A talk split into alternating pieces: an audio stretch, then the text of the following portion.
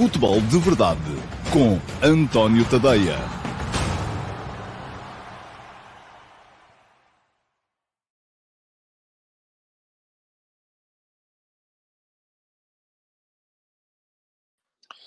Ora, então lá, muito bom dia a todos, sejam muito bem-vindos à edição número 754 do Futebol de Verdade. Hoje é segunda-feira, dia 27 de fevereiro de 2023 e uh, estamos, uh, não a meio, mas estamos já perto do final, mas faltam dois dos quatro jogos entre os primeiros uh, para se concluir esta vigésima uh, segunda jornada da Liga Portuguesa, que para já uh, tem um alargar da vantagem do Benfica sobre o Flóculo Porto. O Benfica ganhou por 2 a 0 em Vizela, no sábado à noite. O Flóculo Porto perdeu em casa com o Gil Vicente ontem por 2 a 1. O que quer dizer que neste momento são já oito os pontos a separar as duas equipas.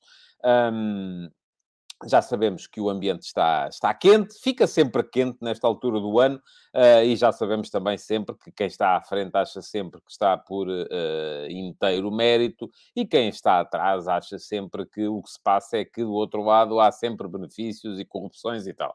Como sempre, uh, eu vou desde já dizer-vos aqui, aqui hoje no Futebol de Verdade vamos falar futebol, daquilo que as equipas jogaram, como jogaram, e vamos deixar as questões arbitrais. Enfim, eu até admito falar de questões arbitrais, e dizer que aqui este foi um erro, que ele não foi. Agora, quando de repente começamos a entrar nessa lógica do isto está tudo comprado, já não é para mim, isso já sabem, é para outros programas, outros espaços, uh, porque eu no dia em que falar sobre isso, era o dia em que tiver uh, capacidade para comprovar com documentos e tudo, uh, que de facto isto está tudo comprado. Bom, vamos em frente, e como acontece sempre, Uh, vamos começar com as primeiras perguntas a chegarem ao Futebol de Verdade hoje. Eu coloco a emissão uh, no meu canal de YouTube sempre por volta do meio-dia. Uh, e quem for subscritor do canal e tiver as notificações ativas, e quem não é, pode passar a ser perfeitamente aqui e deixem-me só tomar nota do timecode, mas estava a dizer que quem for subscritor do canal e tiver as notificações ativas, nessa altura é logo avisado uh, de que vem aí o futebol de verdade, falta sensivelmente meia hora, pode vir aqui logo ao live chat colocar uh, perguntas e os primeiros cinco a perguntar. Eu responderei uh, no início da emissão do futebol de verdade, sempre às perguntas, a não ser que sejam perguntas completamente estampafúrdias, respondo sempre às primeiras cinco perguntas. Deixa-me avisar-vos já também com alguma antecipação, que na próxima quarta-feira, quarta-feira, dia 1 de março, não há futebol de verdade. É o meu aniversário, já no ano passado também não fiz, para vos compensar, vamos ter promoção de aniversário no Substack e, portanto, uh, amanhã explicarei aqui tudo, tintim por tintim, uh, relativamente àquilo que pode vir a ser a promoção de aniversário do meu Substack. Aqueles que forem uh, subscritores gratuitos, pelo menos, do meu Substack, vão receber também na quarta de manhã um e-mail uh, a explicar também tudo relativamente à promoção. Quem não é subscritor também pode dar um salto aqui uh, e fazer a subscrição. Uh, nem que seja gratuita, para depois ficar a saber exatamente o que é que vai ser a promoção de aniversário para poder eventualmente fazer o upgrade para o plano premium. Já sabem, quem for subscritor gratuito recebe pelo menos sempre o primeiro parágrafo de todos os textos. Uh, quem for subscritor premium recebe tudo e ainda tem acesso ao meu canal de Telegram, uh, que, um, onde eu leio os textos para vocês poderem ouvi-los enquanto estão a cumprir outras tarefas do dia a dia. E, além disso, também entram no meu servidor de Discord, uh, onde temos várias chat rooms uh, para uh, podermos ir debatendo uh, futebol. Bom, vamos lá. Vamos, uh... vamos lá, vamos embora. Vamos aqui aos, às primeiras perguntas que chegaram hoje. Uh, a primeira de todas é do Rui Martins. Olá, Rui, bom dia. E o Rui Martins pergunta o seguinte: com estes oito pontos, que poderão ser sete, Sim, poderão ser sete se o Sporting Clube Braga ganhar hoje em Guimarães.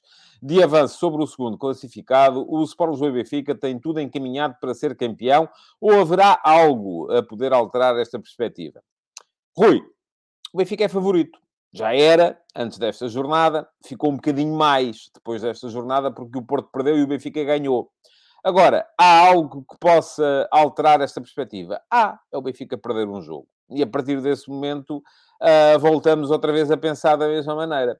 Repara uma coisa, faltam neste momento 12 jogos ao Benfica e ao Futebol do Porto. Oito pontos são uh, duas derrotas e um empate. Ainda, o Benfica ainda tem que jogar com o Sporting Clube Braga, com o Sporting e com o do Porto na segunda volta. Uh, recebe o Porto, recebe o Braga, vai a Alvalade. Uh, esses jogos entre Benfica e Porto na luz e entre Benfica e Braga na luz serão jogos absolutamente decisivos, uh, mais para o Flóculo Porto e para o Braga do que para o Benfica, se a distância estiver como está neste momento.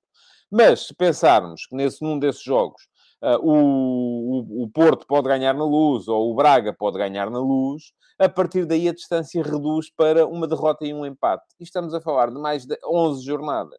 Nessas 11 jornadas, o Benfica vai ganhar sempre? Eu uh, acho, admito que não.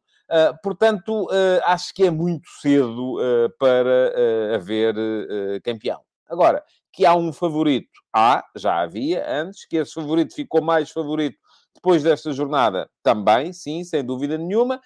Mas tudo finalizado, meus amigos, só muito lá mais para a frente. Por enquanto ainda é muito cedo para... Essa é a minha opinião. E, aliás, ainda hoje, no meu Instagram, a sondagem que coloquei no meu Instagram hoje, coloco sempre, depois de escrever as conversas de bancada da manhã, uh, coloco sempre uma sondagem e deixem-me só agora aqui de repente olhar para os resultados. Aquelas sondagens são sempre um bocadinho mais na brincadeira do que outra coisa, uh, mas de qualquer modo, uh, a pergunta que eu vos lancei hoje foi muito simples. Com 8 pontos de avanço, o Benfica está seguro.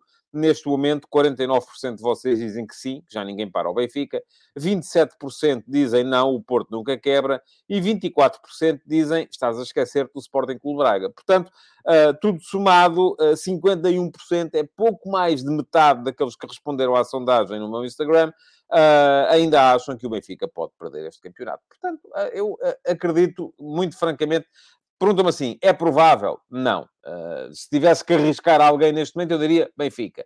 Mas uh, pode acontecer? Pode, perfeitamente. Não me parece de todo que haja desde já uh, campeão. Bom, quem não me segue no Instagram e quer votar nestas, eu já não coloco aqui este, este rodapé há muito tempo, que são os nicks das minhas redes sociais. Podem seguir-me em todas elas, porque em todas elas há coisas diferentes para poderem acompanhar. Uh, e, portanto, uh, aqui estão eles a seguir em baixo. Quem, não, quem me seguir no Instagram já sabe, todos os dias de manhã, a seguir à publicação do texto das conversas de bancada, uh, há sempre uma sondagem para vocês poderem responder. Bom, vamos lá. Mais perguntas das que foram colocadas hoje, logo no início do programa. O segundo a chegar hoje foi o José Neto. Olá, José, bom dia. Considera que a adoção de um modelo de campeonato com playoff poderia ter o condão de angariar mais receitas de TV para o nosso futebol? Oh, eu acho que admito que sim, mas, uh, mas um campeonato para mim não é compaginável com o playoff. Até admito que sim, quer dizer, se estivéssemos no final a possibilidade de ter eh, tudo por decidir, a possibilidade de ter tudo decidido ali em, em jogos, em finais, eh, nem que fosse a melhor de três ou a melhor, enfim, no, no, no, isso poderia chamar a atenção de muito mais gente. Seria um produto mais vendável nessa ponta final. Por outro lado, também tornar-se um produto, se calhar, menos vendável no, início da competição. Agora, há uma coisa que eu acho que nós temos e teremos sempre que defender quando se fala de, de campeonatos de futebol, que é uh, o sistema tradicional e aquilo que as pessoas, a forma como as pessoas olham para um campeonato, para mim, é uma prova de regularidade. Isto é, no final ganha quem tiver feito mais pontos. Ponto final. Não se pode. Agora, uma equipa que é melhor durante uh, oito dos nove meses da época, chega ao nono mês, tem ali um precalço, cinco jogadores lesionados, perde dois jogos e pronto, e perde o campeonato. Não acho bem. Um, isso para mim é outra coisa. São, uh, são as competições de taça, são é a taça de Portugal, uh, são as taças europeias, em que realmente tudo se decide ali. E na, na, semana passada falámos aqui disso a propósito da, da ponta final da Liga dos Campeões. É, é essa ponta final, um, uma equipa que tenha estado muito bem até aqui pode ter ganho seis jogos da fase de grupos, pode ganhar clarinho, clarinho, os dois jogos dos oitavos, até os dois jogos dos quartos, chega às meias finais, perde naquele, naquele dia em que vai jogar as meias finais, perde três ou quatro jogadores, perde um jogo por 4 a 0 e está arrumado e já não pode ser campeão da Europa. É injusto. É, mas uh, por isso é que eu digo que o vencedor da, do campeonato geralmente é a melhor equipa do país. Apesar de vocês virem sempre, vocês, enfim, alguns de vocês, não são todos, como é evidente, com as questões, foi o árbitro, foi isto, foi aquilo, mas tudo somado, feitas as contas aos 34 jogos, geralmente quem chega ao fim, e eu não me lembro nos últimos anos de ter dito o contrário, a equipa que chegou ao fim era a melhor equipa do campeonato. Pode ter sido beneficiada nos dias, prejudicada noutros, sim. Pode ter tido um, um dia pior em termos de rendimento, uh, umas vezes, outros superlativos, uh, mas quando se chega ao fim, geralmente quem está na frente é a melhor equipa do campeonato. Uh, quem ganha a Liga dos Campeões não tem necessariamente que ser a melhor equipa da Europa. porquê? Porque é só a melhor equipa naqueles dias em que se joga uh, as eliminatórias. E já se sabe, cada eliminatória são dois jogos, são dois dias. E isso condiciona muito a justiça do vencedor final. Aquilo que nós queremos apurar num campeonato é a melhor equipa do país. Uh, para o resto está lá a Taça de Portugal. Daniel Martins, bom dia. O Porto tem legitimidade para se queixar da arbitragem? E depois a pergunta, isto a pergunta é muito vasta, porque o, o Daniel pergunta nesta jornada. Eu vou-lhe dizer assim, no jogo do Porto, não, pode ser discutível ali a questão da expulsão do João Mário, eh, enfim. Mas agora, o jogo do Porto parece-me que uh, tudo somado entre árbitro e VAR, a coisa funcionou bem. Funcionou bem no Vizela Benfica? Não. Uh, agora, o Porto tem legitimidade para se queixar das arbitragens dos jogos dos outros. Ouça, toda a gente tem legitimidade para se queixar daquilo que lhe apetecer. Uh, e aqui à frente alguém perguntava Uh, o que é que podíamos fazer para acabar com este clima de suspeição? Olha, uma das coisas era as pessoas deixar uh, os clubes, e não é só os clubes, é uh, toda a estrutura que, que, que, anda atrás deles depois, deixar de se queixar, porque estas coisas, isto funciona muito bem quando somos nós que ganhamos e funciona muito mal quando ganham os outros, enfim, a mim não me entra. mas pronto, portanto, para lhe perguntar. Uh, para responder à sua, à sua pergunta, está respondido e já fui até se calhar mais longe do que queria. Uh, eu vou dizer-vos aqui, não tenho problemas nenhums em dizer que há erros de arbitragem. A única coisa que eu tenho é, é, problemas é em fazer um programa de interação com muita gente que depois começa a insultar-se a torto e a direito por causa dos erros de arbitragem. Eu, para isso, não estou disponível. Portanto, fez uma pergunta muito concreta, eu respondi-lhe à pergunta de forma muito concreta e nem sequer vou ler comentários sobre este tema porque não vale a pena. Não, não estou para isso, senão ainda acabamos aqui todos a chatear-nos. Aliás, o quarto a chegar hoje foi o António Silva, e, uh, e disse bom dia só para desejar boa sorte para o programa de hoje e parabéns pelo programa. Muito obrigado, António, uh, tanto pelos votos de boa sorte como pelos parabéns. Afonso Pereira, bom dia. Ontem vimos um Boa Vista com a garra de Petit. Na sexta joga com o Aroca. É possível vermos o Boa Vista na Europa para o ano? Afonso, Acredito que sim, que seja possível. Agora, vamos lá ver. O sexto lugar, eu acho que o Vitória Sport Clube vai acabar o campeonato na quinta posição. Já o disse aqui, uh, parece-me que é favorito, desde que as coisas ali não entrem, não entrem em desagregação. Uh, creio que o, uh, que o, um, que o Vitória é favorito para ser quinto classificado, portanto, o primeiro após os quatro uh, que estão à frente uh, neste momento e que têm ficado à frente de forma reiterada. Depois, o, quinto, o sexto lugar, uh, portanto, eu disse Vitória, quinto, sim. O sexto lugar é um lugar que é o lugar que, à partida, a não ser que o Sporting Clube Braga e o Flóculo Porto percam nas meias finais da Taça de Portugal e depois quem chegar à final acabe por uh, se impor nessa mesma final, dessa forma assegurando uma vaga na Liga Europa, a partir do sexto lugar dará acesso aos playoffs da uh, Conference League. Este sexto lugar, do meu ponto de vista, está muito em aberto. Pode sobrar para o Oroca, pode sobrar para o Casa Pia, pode sobrar uh, para o, para o Boa Vista, e daqui até chegarmos ao final do campeonato, e deixem-me só abrir aqui a classificação para ter a certeza que não vos vou dizer nenhuma asneira, uh, muita coisa pode ainda mudar, porque ali já se sabe, um ponto não é grande coisa. Temos neste momento Aroca 33, Casa Pia 32, Boa Vista 29 e ainda Rio Ave, Famalicão 26. E reparem, depois, as equipas que estão Uh, quem está acima da linha d'água é o Estoril com 22, e mesmo os 22 está apenas a 11 pontos desta, desta uh, posição eventualmente europeia, mas depois Gil Vicente, Chaves, Portimonense e Vizela têm 26. E estes 26 pontos, meus amigos, são 7 pontos do sexto lugar. Portanto, tudo pode acontecer ainda aqui. Agora, se me perguntar assim, quem é a melhor equipa no meio disto tudo? Uh, não é fácil. Não é fácil. Um, eu acho que não há aqui claramente uma melhor equipa, mas uh, já vi coisas muito boas em equipas como o Vizela, já vi coisas muito boas em equipas como o Famalicão ou o Rio Ave. o Casa Pia mais do ponto de vista defensivo, o Aroca pela solidez de processos, o Boa Vista parece-me que se calhar é quem tem mais potencial. Portanto, eu acho que várias equipas podem de facto lá chegar.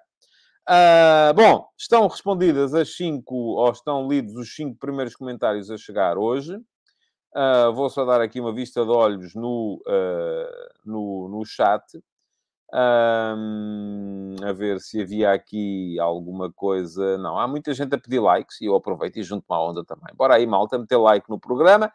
Uh, acho que uh, não só devem meter like, como devem também depois, já sabem como é que é, dar um salto à emissão gravada, uh, ou se já estão a ver a emissão gravada, nem precisam de dar lá um salto, já aí estão.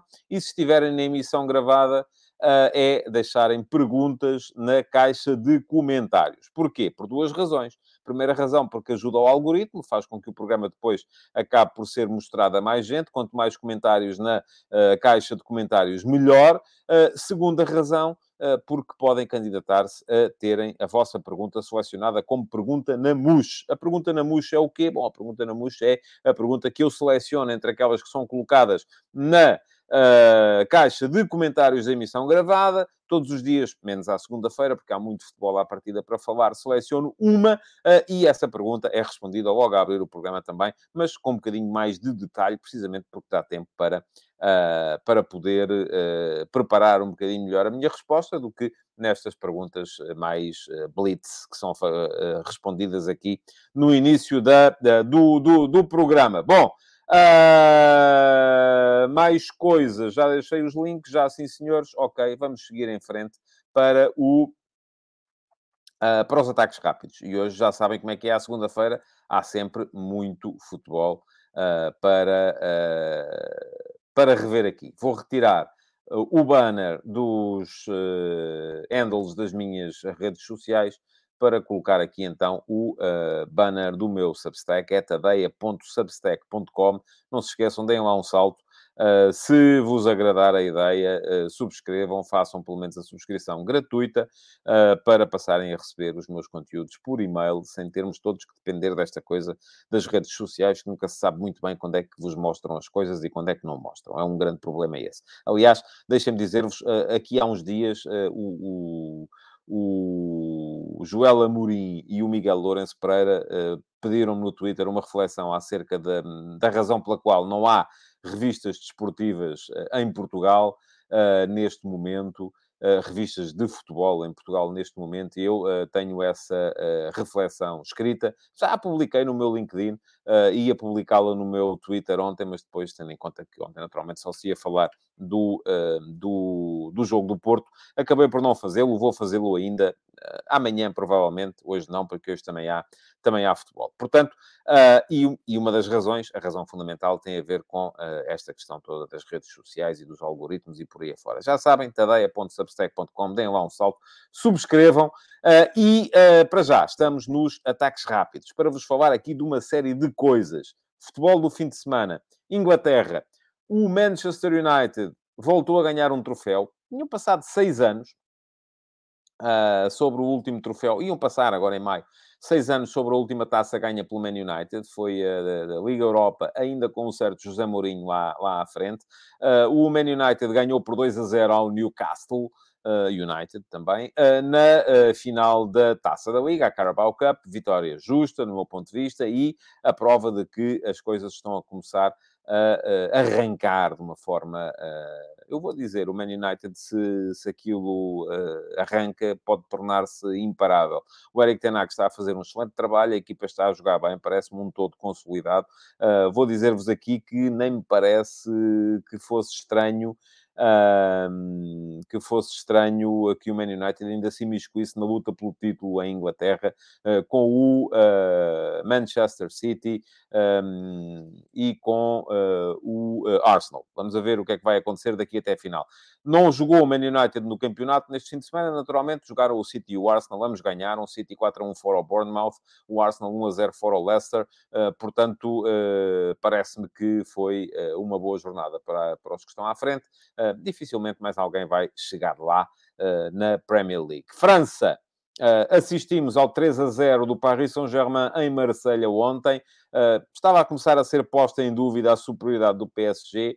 Uh, se ontem o Marselha tem ganho ao PSG, a distância entre primeiro e segundo passava para dois pontos, uh, isto muito em virtude dos sucessivos soluços uh, do PSG na, na, na, na Liga mas o PSG chegou, ganhou 3 a 0, dois gols do Mbappé, um do Messi, os dois a, a combinarem perfeitamente e a mostrar quem é que manda ali. Uh, não me parece que uh, haja grandes dúvidas a partir deste momento. Já são, assim, oito pontos a separar as duas equipas. Também reduzidas as dúvidas na Bundesliga, onde o Bayern, em 15 minutos, foram os 15 minutos finais da primeira parte, reduziu as compras à oposição do União Berlim, 3 a 0 também uh, no jogo entre dois dos três uh, comandantes da Bundesliga. Eu tinha escrito no sábado um texto sobre uh, o milagre que é a União Berlim estar a lutar lá à frente, colocada. Estava a par, antes desta jornada, com os mesmos pontos do Bayern e do Borussia Dortmund. Fica aqui o link para quem quiser ainda assim dar lá um salto para, um, para o ler.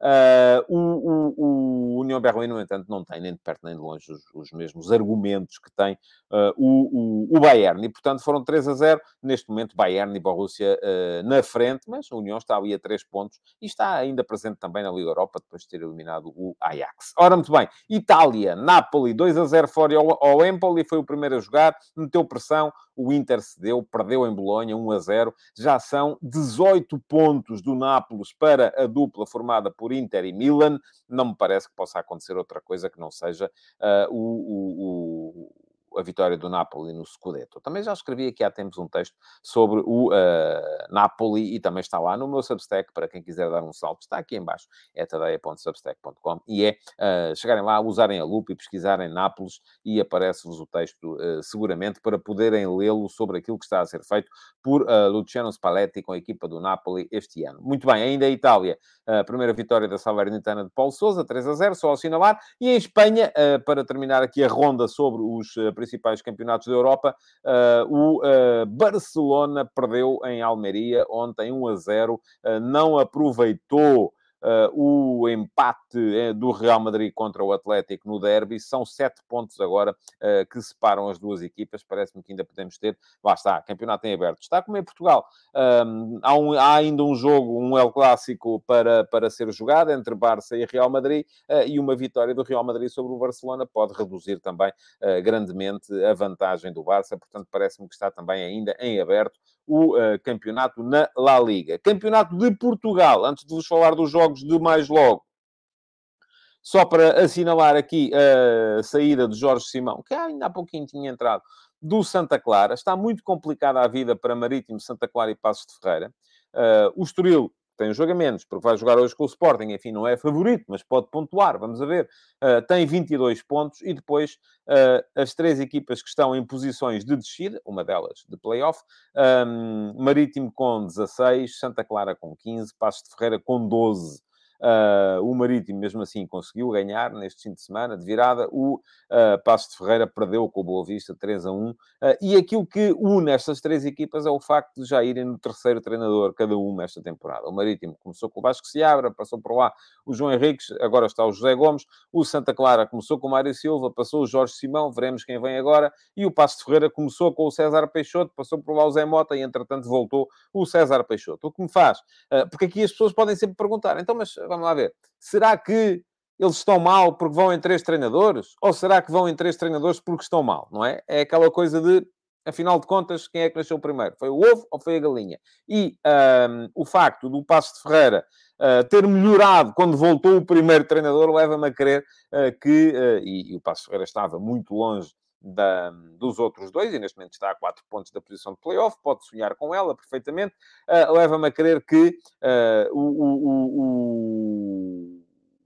o, o, a questão é mais ao contrário, não é? É mais esta instabilidade que levará uh, às, às, um, à má posição na, na tabela. Ora bem, hoje, e isto antes de entrar no ataque organizado, que é para vos falar do Vizela Benfica e do Flóculo Porto Gil Vicente, um, o, o, estava aqui só a olhar para os uh, uh, comentários. Uh, aqui a dizer o Sabre e Silva, não deve ser comigo, não estou a ver a classificação atualizada. Estou, estou, então não estou. Estoril 22, Marítimo 16, Santa Clara 15, Passo de Ferreira 12. Portanto, espero, creio que não está. Isto deve ser sobre outra conversa paralela Uh, e, e, e, não, não, portanto, vamos, não vamos seguir por aqui sequer.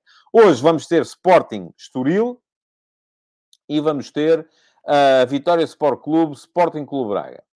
Uh, dois jogos particularmente interessantes. O Sporting Estoril, depois da derrota do Flóculo Porto, se o Sporting hoje ganhar, pode voltar a ganhar ali um bocadinho de alento uh, para poder pensar que, afinal de contas, e sobretudo porque mete pressão em cima do Braga também, uh, que vai ter um jogo muito complicado em Guimarães.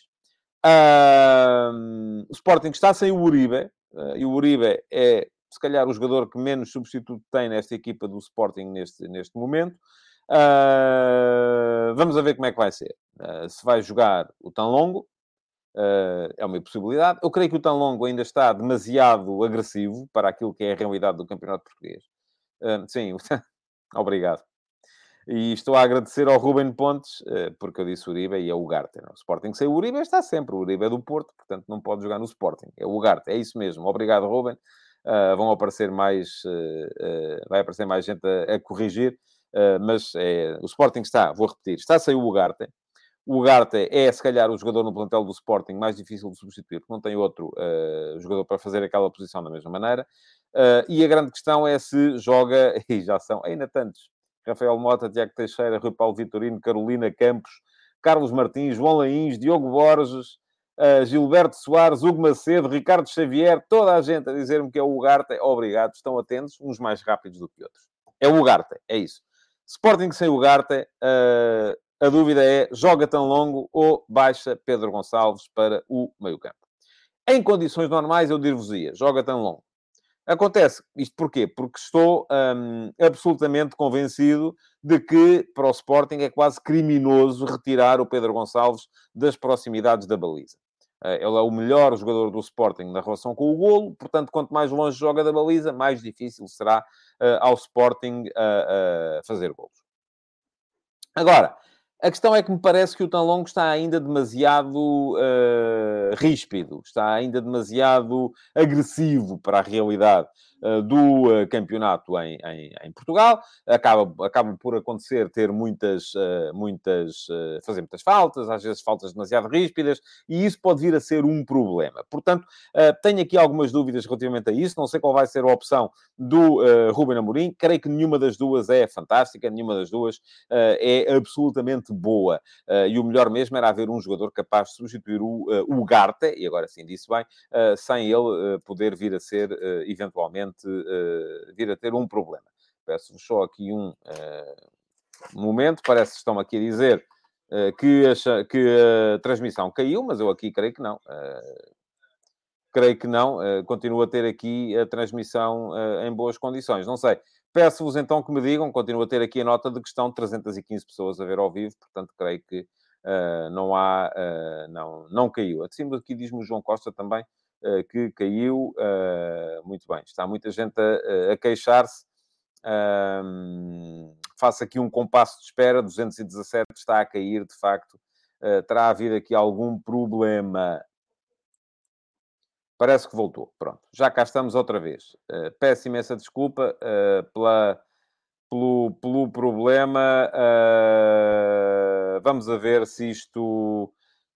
Vou fazer aqui um pequeno compasso de espera. Está a crescer, portanto, eu acho que a malta que não desistiu já está a ter aqui a emissão outra vez, outra vez em direto. Bom, vamos lá, seguir em frente. Estava a falar do Sporting, foi só mesmo aqui um parênteses e. Um, e portanto vai, vai dar para continuar.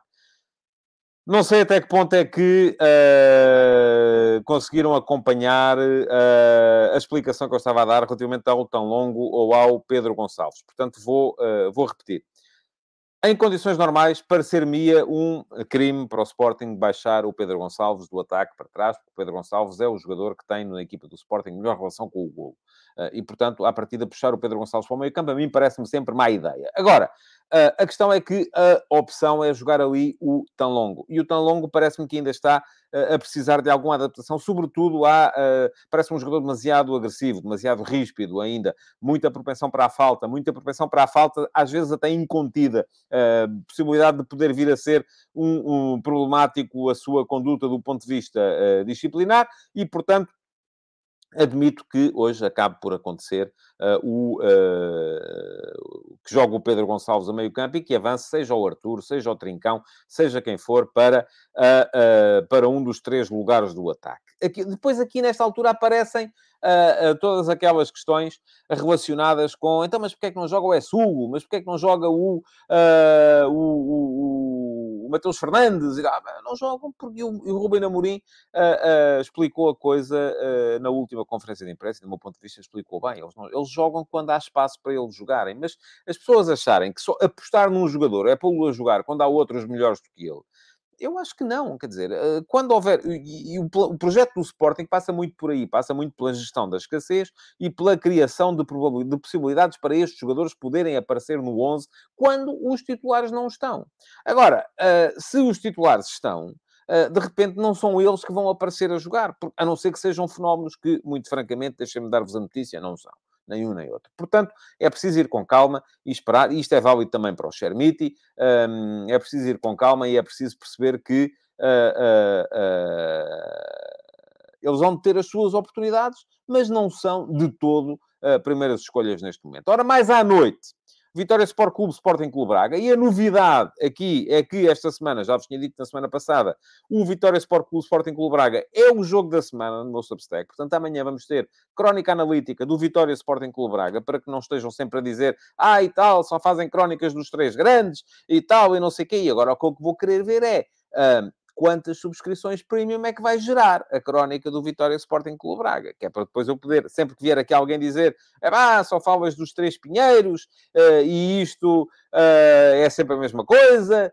uh, e são sempre os mesmos, e não falam dos pequenos e tal, ou dos não tão grandes, vamos chamar-lhe assim, pronto, ok, mas aquilo que vocês têm que perceber é que a malta aqui está a trabalhar, e como está a trabalhar precisa ter público desse lado. Portanto, fica desde já aqui a notícia, Amanhã vai haver crónica analítica do Vitória Sport Clube, Sporting Clube Braga. Tudo explicadinho sobre como é que foi o jogo, como é que jogam as equipas, análise tática. Vai lá estar tudo e mais alguma coisa sobre estas duas equipas. E, portanto, depois vou estar aqui na quarta-feira não, porque na quarta não há futebol de verdade, mas na quinta vou estar aqui para vos dizer como é que correu e se de facto faz sentido fazer este tipo de escolhas ou se então estão justificadas aquelas coisas quando vocês protestam as primeiras páginas dos jornais, uh, que não têm os outros, porque é que não têm, não têm os outros, porque não são os outros que as pessoas querem. A questão é essa. Vamos a ver, eu ainda tenho alguma fé uh, e acredito uh, na, na, naquilo que é o mérito jornalístico e naquilo que é o mérito da, desportivo, neste caso, e portanto, esta semana, jogo da semana, Vitória Sport Clube, Sport Sporting o Braga. O Braga ganhando pode ser segundo com mais um ponto que o Porto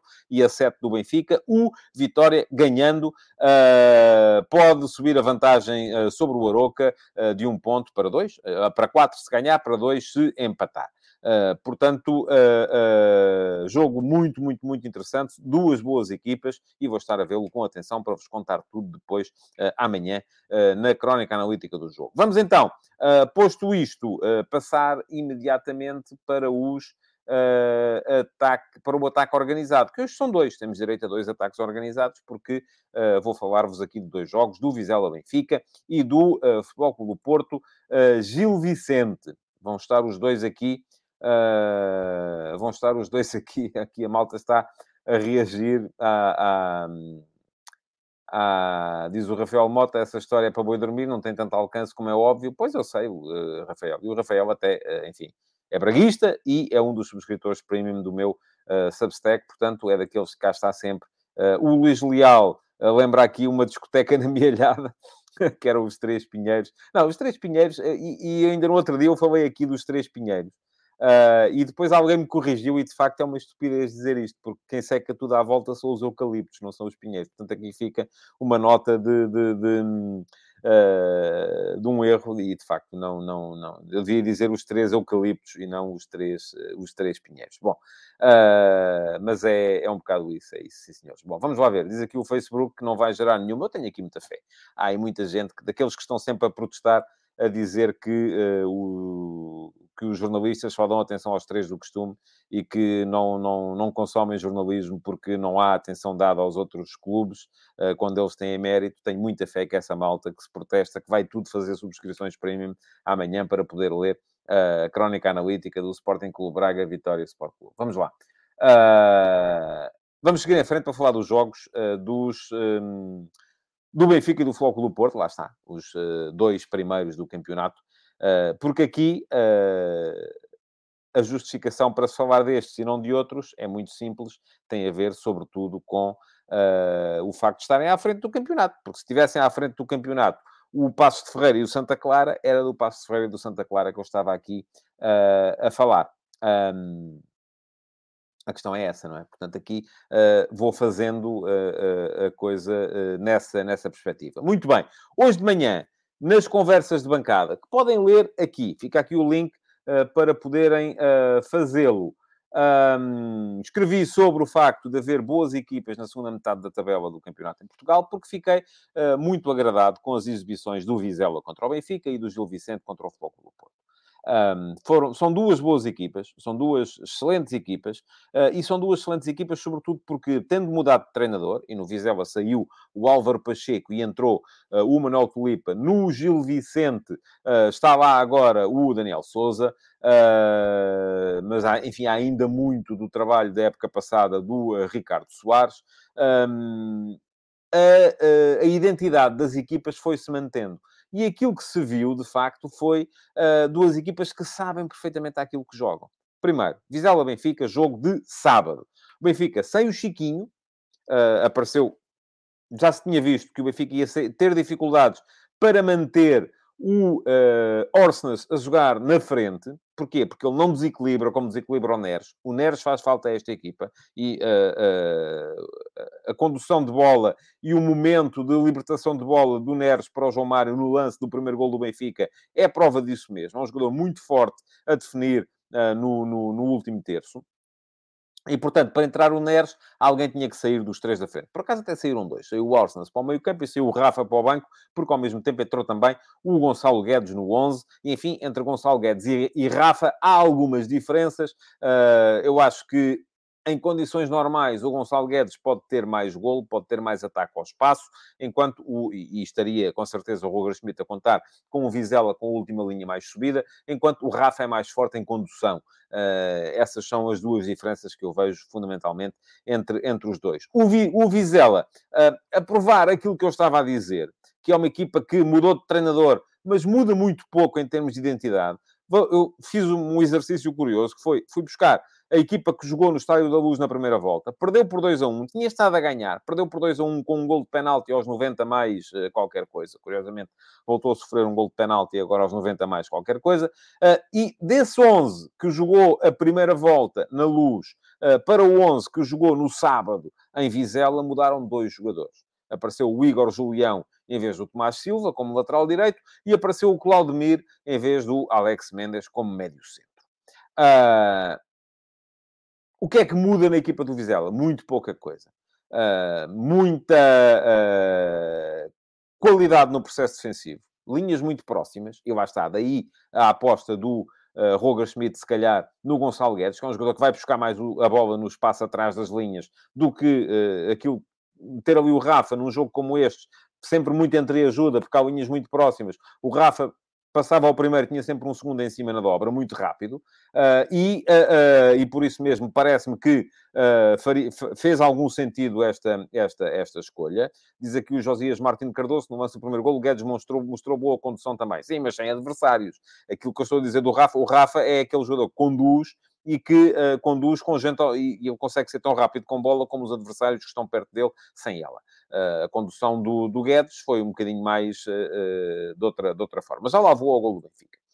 porque para já estava aqui a tentar explicar a questão do processo do Vizela. Em que é que o Vizela é forte? Jo linhas muito próximas no processo defensivo.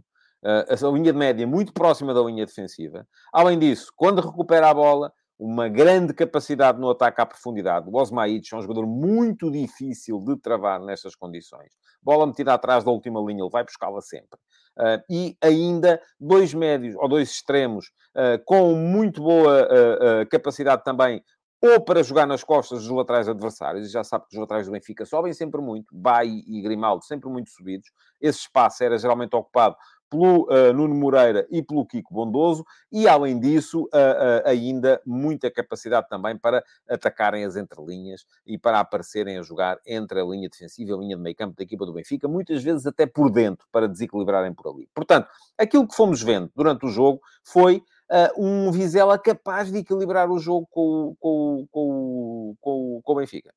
Uh, aliás, na primeira parte, o Benfica faz um golo belíssimo exercício de contra-ataque, muito bem o Guedes a conduzir primeiro, muito bem depois o uh, uh, Neres a definir o um momento exato para soltar a bola uh, e muito bem também o João Mário a aparecer. Aliás, o João Mário tem feito muitos golos assim.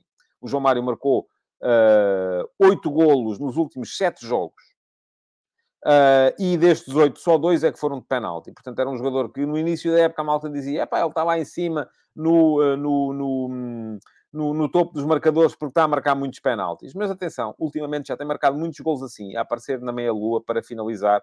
Uh, escolhe muito bem o momento de aparecer, escolhe muito bem a forma de finalizar. É muito clínico neste tipo de operação. E dos últimos sete jogos marcou um gol ao Passo de Ferreira, dois ao Oroca, dois ao Casa Pia, um ao Bruges, dois ao Vizela e só um dos golos ao Vizela agora e o gol ao Bruges é que foram de grande penalidade. Portanto, alguma coisa está a funcionar bem na, na estratégia do Benfica no tempo de chegada do, uh, do, do João Mário à zona de meia-lua. Mas a verdade é que, até ao intervalo, o Vizela equilibrou sempre. Na segunda parte, foi melhor do que o Benfica. E o Vizela, nessa altura, fez por merecer uh, mais do que o 0-1 uh, com que ia chegando à, à, à, ponta final do jogo. Depois aparece, teve mais ocasiões, uh, tanto na primeira parte como na segunda. Há uma perdida do Nuno Moreira escandalosa na primeira parte. Há aquela bola dupla nos ferros na segunda, Osmaíde Chabarra Kiko Bondoso ao poste na mesma, na mesma jogada, uh, portanto, alguma uh, uh, infelicidade do Vizela, que até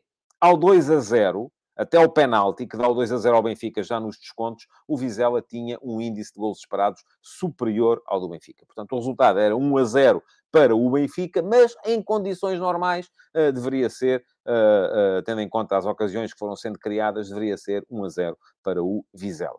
mas isto lá está, é como eu vos digo sempre, há sempre aqui também muito mérito das equipas quando ganham jogos em que não são melhores. Foi o caso do Benfica, belíssimo gol de contra-ataque e depois também um, um, um, um gol de penalti já nos descontos. Só nessa altura, repito, é que o uh, Benfica passou para a frente do Vizela uh, em termos de índice XG, índice de golos esperados. Pergunta-me aqui o João Morgado Ferreira qual foi o XG final.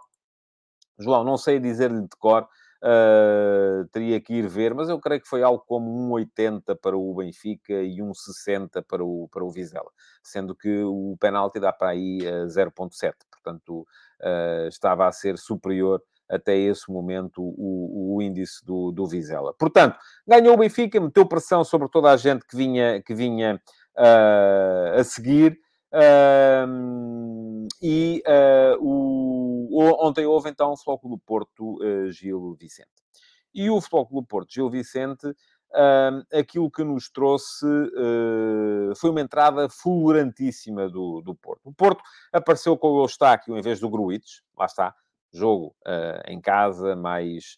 Uh, uh, diz aqui o Miguel Joana que ao intervalo o índice era 1,39 para o Vizela, 0,96 para o Benfica. na segunda parte, depois avolumou-se esta, esta, esta diferença. Uh, e acrescenta o Emanuel Vitorino que o bondoso é muito pouco efetivo, muita corrida, muita finta, mas para fazer um centro de jeito ao finalizar com sucesso é mentira.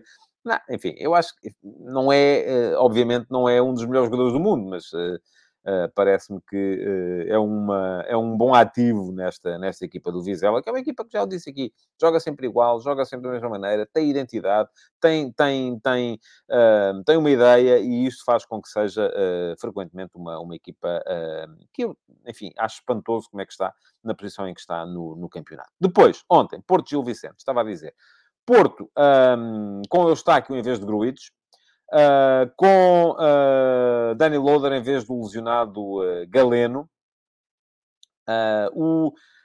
Parece-me que o Porto, enfim, estava a facilitar de certa forma o estava a facilitar, de certa forma, a capacidade para ter bola. Eu acho que hoje está aqui um médio importante para o Porto ter bola. Galeno não jogou porque estava magoado, enfim, foi utilizado, se calhar forçou um bocadinho a utilização em Milão, porque era um jogo fundamental. Desta vez não estava disponível. Quanto à equipa do Gil, fiz também aqui um pequeno exercício que foi ir ver, faz hoje um ano, exato, foi a 27 de fevereiro, que o Gil Vicente foi empatar ao Dragão com o Flóculo Porto, 1 a 1 uh, num jogo em que ficou reduzido a 10 homens logo aos 3 minutos, por expulsão do Vitor Carvalho, uh, e desse 11, na altura utilizado uh, pelo Ricardo Soares, ontem o Daniel Souza utilizou apenas 5 jogadores no 11 titular. O guarda-redes, o André, o lateral direito, José Carlos, um dos centrais, Ruben Fernandes, o médio, Fujimoto, e um avançado, o Fran Navarro. Entrou muito bem o Porto. Marca um golo, anulado por fora de jogo, logo no primeiro minuto. Uh, faz um 1 a 0 uh, ah, numa grande jogada de contra-ataque finalizada pelo Taremi. O PP perde o 2 a 0 de forma absolutamente uh, escandalosa. Um, e a seguir o Dani Namazo ainda mete uma bola na barra. Portanto, o Porto podia ter resolvido o jogo naquele primeiro quarto de hora. Depois, o Gil Vicente começou a jogar. E quando o Gil Vicente começou a jogar, aquele futebol apoiado que já jogava com o Ricardo Soares, futebol sempre apoiado, sempre triangulações, sempre a atrair por dentro para depois explorar o espaço por fora, grande capacidade para expor as debilidades, por exemplo, do Wendel. O Wendel parece-me que foi uh, um, o L mais fraco no jogo, no jogo de ontem. Uh, porquê? Porque era muitas vezes atraído dentro, era muito, vinha, tinha muitas vezes que vir uh, ao, ao, ao espaço interior e depois o Gil Vicente conseguia sempre tirar a bola da, da, da, daquela zona mais pressionada para explorar a velocidade tanto no corredor direito como no corredor esquerdo do uh, Zé Carlos uh, e do Murilo num dos lados, sobretudo no lado direito, foram o Zé Carlos e o Murilo sempre muito, muito, muito, muito fortes. e aquilo que aconteceu nessa altura uh, foi que o, o, o, o, Gil acabou primeiro por chegar ao, ao empate, num belíssimo golo do Fran Navarro. Eu tinha falado aqui, uh, diz-me aqui o Jorge Fernandes, uh, que o Marcano estava a dormir no golo do Navarro. sim e não, porque o primeiro desequilíbrio é criado claramente junto à linha. Uh, mas uh, muito boa a movimentação do Fran Navarra, ir à procura da bola, muito bom o entendimento também uh, para, para receber o passe. e depois, com a grande penalidade, 2 a 1, Porto reduzido a 10, expulsão uh, do, do primeiro do João Mário em cima do, do, do, ainda na primeira parte, depois do Uribe, agora sim Uribe já no segundo tempo, uh, e uh, o Gil Vicente na frente com mais dois homens. Aí parece-me que o Gil Vicente não foi capaz de matar o jogo, não foi à procura do terceiro gol. Parece que a equipa não estava muito sequer a, a pensar, não terão sequer imaginado esta possibilidade estamos em vantagem no Dragão contra o Porto a jogar com mais dois homens e há 45 minutos para jogar. E agora, o que fazer? Não é? O que fazer? Parece-me que o Gil Vicente ficou ali um bocadinho uh, entorpecido uh, e correu sérios riscos de ceder o empate uh, contra uma equipa que estava a jogar com 9, que é uma coisa que seria, a todos os títulos, absolutamente um, extraordinário. Não aconteceu, acabou por ganhar o Gil Vicente, parece-me que foi a melhor equipa, ganhou bem, apesar daquele início fortíssimo do, do, do Porto. Diz aqui o Hugo Macedo, que o Porto foi melhor em 9 para 11 do que em 11 para 11.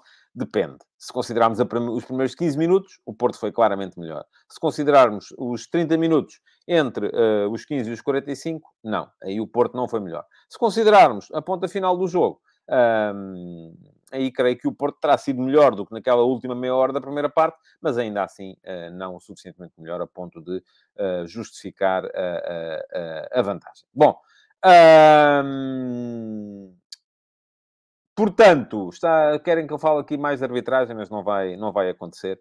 Uh, porque, enfim, se quiserem saber, eu já vos disse aqui, é muito possível que o futebol de verdade dê uma volta nos próximos, uh, nos próximos tempos e que haja aqui algumas alterações. Uh, e eu volto a dizer-vos, não tenho nada contra falar de arbitragens, não tenho muita coisa contra diálogos com arbitragens, porque eu não consigo controlar. Há muita gente que está aí desse lado e quer mesmo só saber do ponto de vista didático, e há muita gente que quer vir para isso, só mesmo para arrumar confusão, e eu para isso não estou, nem estarei disponível. Já sabem, o Futebol de Verdade volta amanhã.